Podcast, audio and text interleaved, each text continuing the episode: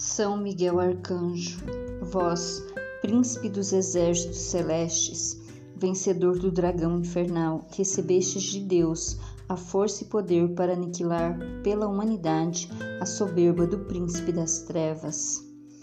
Insistentemente vos suplicamos que nos alcanceis de Deus a verdadeira humildade de coração, uma fidelidade inabalável no cumprimento contínuo da vontade de Deus e uma grande fortaleza no sofrimento e na penúria. Ao comparecermos perante o tribunal de Deus, socorrei-nos para que não desfaleçamos. Amém.